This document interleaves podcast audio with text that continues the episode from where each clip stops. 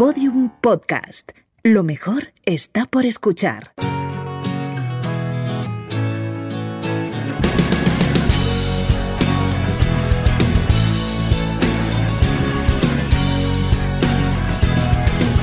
La redada.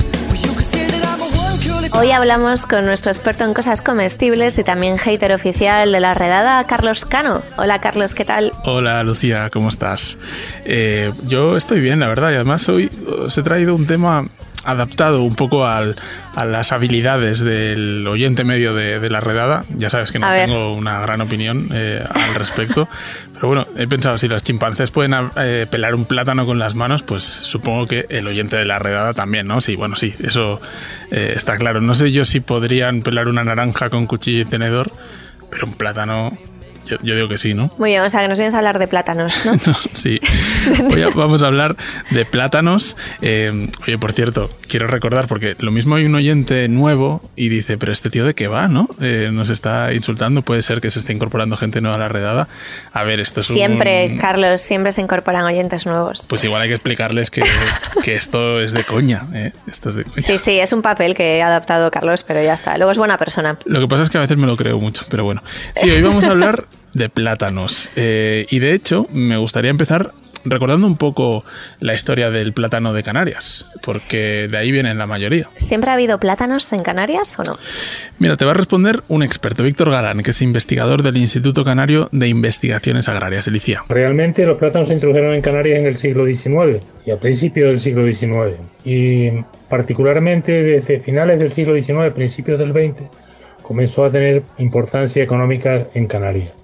A lo largo del siglo XX ha pasado por varias vicisitudes. Comenzó siendo un, mercado, un plátano que se dirigía a los mercados de exportación de Francia e Inglaterra, con muy buenos resultados, hasta que eh, se empezaron a producir plátanos en la zona del Caribe, las multinacionales y se hicieron cargo de esto.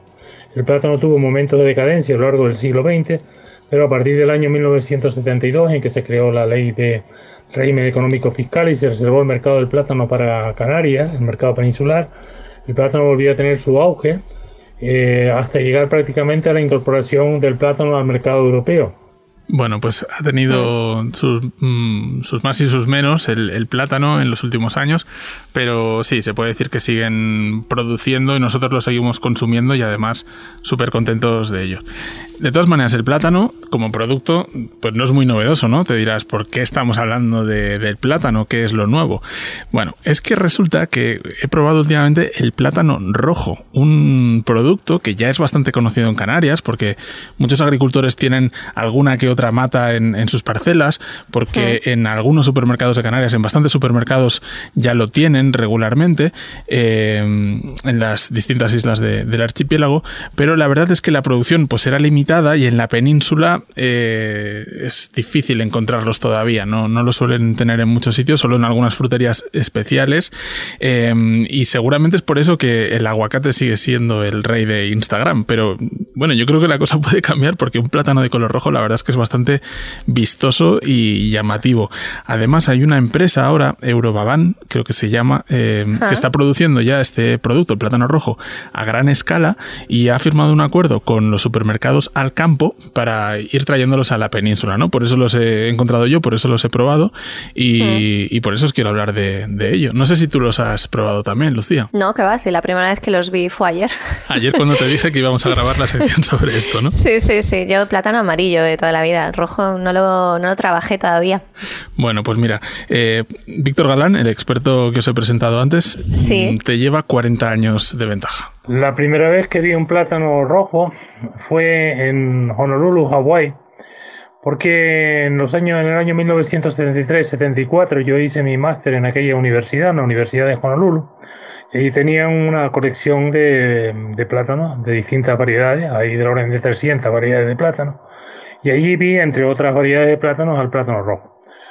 Eh, bueno, en Martinica realmente, mm, cuando lo vi en el año 1982, eh, fue por motivo de una visita mm, para asistir a un congreso y los franceses, concretamente el Centro de Investigación francés de frutos de ultramar, lo que se llama el CIRAD, eh, mantiene en las islas de Martinica y Guadalupe una colección de distintas variedades de plátano Oye, Carlos, ¿y cómo saben? ¿Tienen el mismo sabor del plátano normal o tienen algún aporte o sabor nuevo? La verdad es que, bueno, los expertos sí te dicen que hay cierto aroma frambuesa que recuerda un mm. poco a los frutos rojos. Eh, también dicen que, bueno, comparativamente, aunque no hay muchos estudios todavía, sí que tienen más fibra, eh, menos aporte calórico, son más ricos en algunas vitaminas.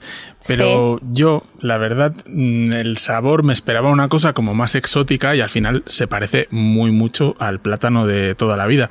El color es verdad que es muy llamativo, es de un color rojo oscuro, podríamos decir que casi granate, pero tanto el sabor como la textura y el aroma para mí es muy similar. Es verdad que si te fijas encuentras algún matiz, pues eso que dicen, ¿no? De, frambuesa, pero, pero en realidad es bastante, bastante parecido. Quizá lo que más me ha llamado la atención aparte del color es que no se pochan tan rápido, o sea, te aguantan mucho más, no se ponen negros como pasa con los amarillos, ¿no? Que a veces en cuestión de días se te empiezan a oscurecer.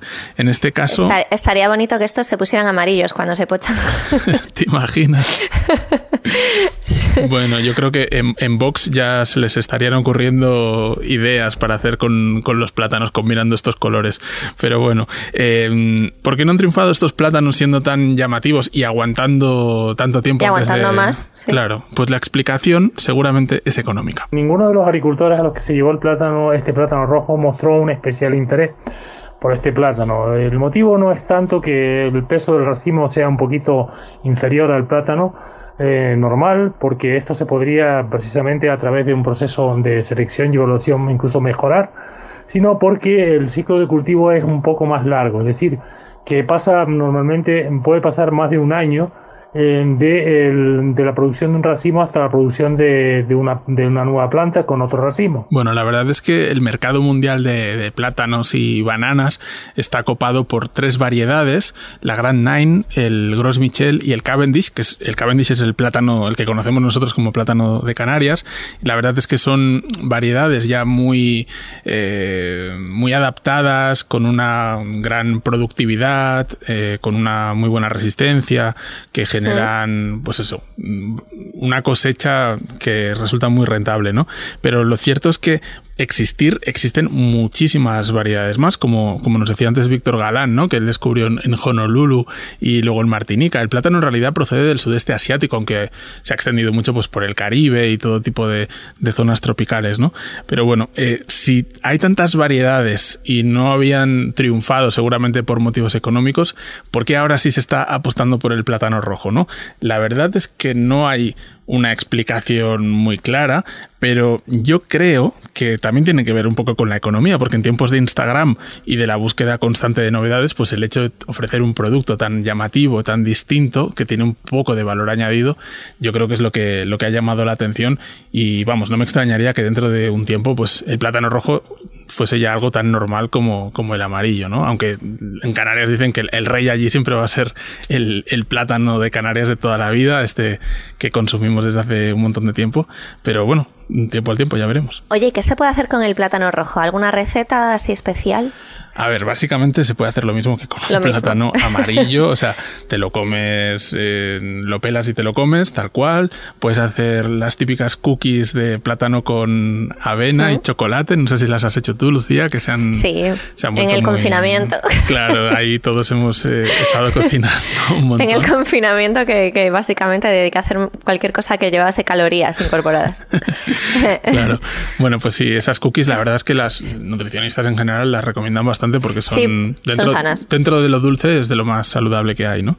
Em, pero sí que he estado hablando con un cocinero que se llama Omar Paez, tiene un restaurante en, en Tenerife que se llama El Sargo Carbón em, y de todos los cocineros con los que he hablado, yo creo que es el que más partido le está sacando, porque hace una especie de crema catalana con plátano rojo. Hace también mm. unas. Eh, una especie de empanadillas que allí llaman truchas, pero en vez de rellenarlas de boniato o otras cosas, rellenas también de, plátano rojo. Bueno, le he pedido que nos resuma algunas de sus ideas del restaurante y también algunas que podemos hacer en casa. Y ahora mismo estamos haciendo en, en carta un perrito caliente con una salchicha que hacemos con un toque un poquito más alto de, sal, imitando el pescado salado, al que le ponemos el plátano rojo braseado también. En casa, bueno, un pescado guisado con unas buenas batatas típicas de aquí, el, boniato que llamamos nosotros, mm. eh, que llaman ustedes, y, y el plátano rojo pues guisado directamente, incluso cuando está un poco verdoso aún, guisarlo es, es brutal. Y otra forma que me gusta mucho de hacerlo, eh, hacemos una ensalada que la ponemos directamente en la brasa y, y, bueno, pues también le metemos el plátano ahí directamente eh, a la brasa con cáscara, obviamente. Y algo que a mí me gusta mucho es el plátano, coger el plátano, es verdad que todos lo hacemos con, con plátano normal también, pero con el plátano rojo queda bastante bueno. Plátano rojo lo cocinamos, lo hacemos una crema, le añadimos un poco de miel de palma unas galletas y un poco de gofio por encima. Eso es una receta súper fácil y que mola muchísimo.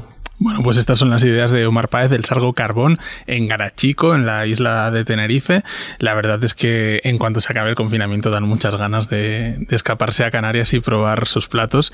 Yo, de hecho, le hice caso con lo del guiso de pescado. Hice un guiso de, de bacalao con boniato y plátano rojo. Y bueno, creo que la segunda vez me va a quedar mejor que la primera porque no controlé demasiado los tiempos de cocción. Pero sí que me parece muy original. O sea, es como un guiso de pescado así poquito tropical, ¿sabes? Y creo que, que, es interesante, es una forma distinta de, de comer mm. este pescado. También la gente lo hace pues mm, acompañando el arroz a la cubana, ¿no? Que por cierto, el otro día leí que quizá el arroz a la cubana en realidad es canario, eh, o con batidos, ¿no? Bueno, hay muchas formas de, de, utilizarlo y seguro que Instagram se va a llenar de, de recetas en poco tiempo. Oye, Carlos, pero tú eres capaz de pelar un plátano, entonces. Esto que es el, la defensora del oyente. Me está hablando ahora mismo. Claro, claro. No, pregunto, o te lo pelaron, no sé. Eh, pregunto por si acaso. Eh, no, sí, el plátano rojo, hasta ahí, hasta ahí llego. Sí, la verdad que sí. Bueno, muy bien, muy bien. Aquí tenemos colaboradores que son capaces. Eh, pues nada, Carlos Cano, muchas gracias por traernos este producto del que yo por lo menos no tenía mm, en absoluto nada de idea. Pues a quien no lo haya visto, que busque fotos, que seguro que le llama mucho la atención. Y de momento en España solo se está, bueno, en España no, en la España peninsular lo encontraréis en, en supermercados al campo, no en todos, pero sobre todo en los que son hiper, dijéramos, es más, uh -huh. es más fácil encontrarlos. A ver si, si van trayendo y nos vamos aficionando. Venga, muy bien. Pues nada, eh, hablamos en un par de semanitas o así, ¿vale? Gracias, Lucía. Hasta luego. Gracias a ti. Bueno, pues hasta aquí el podcast de hoy, pero antes de marcharnos, reminiscencias. Creo que ha sido Carlos el que ha hecho una referencia a la Martinica. ¿Y qué cosas? Me ha recordado a las películas antiguas de La Pantera Rosa, de Peter Sellers, en las que eh, su jefe Dreyfus le amenazaba siempre, como era un inútil, le decía que le iba a mandar de, guardia de tráfico a la Martinica. Bueno, pues desde aquí quiero hacer un llamamiento para que si a los jefes, a los responsables de, de esta gran plataforma que es Podium Podcast, no les gusta el trabajo que hacemos, oye, pues que nos pueden mandar a la Martinica, aunque sea de. aunque sea guardia de tráfico, ¿eh? Estoy mirando aquí, la Martinica está lo de Santa Lucía, de Barbados, de Dominica, de oh, la isla de oh, Antigua y Barbuda. Ni tan mal, ¿eh? A ver, que luego igual os iba a dar rabia escuchar podcast con olas del mar y, con botellas de cerveza abriéndose. Bueno, en fin. Un saludo de Lucía Taboada, Juan López y Juan Granaz. Adiós. Todos los episodios y contenidos adicionales en laredada.com. Síguenos en Twitter arroba redada y facebook.com barra laredada podcast.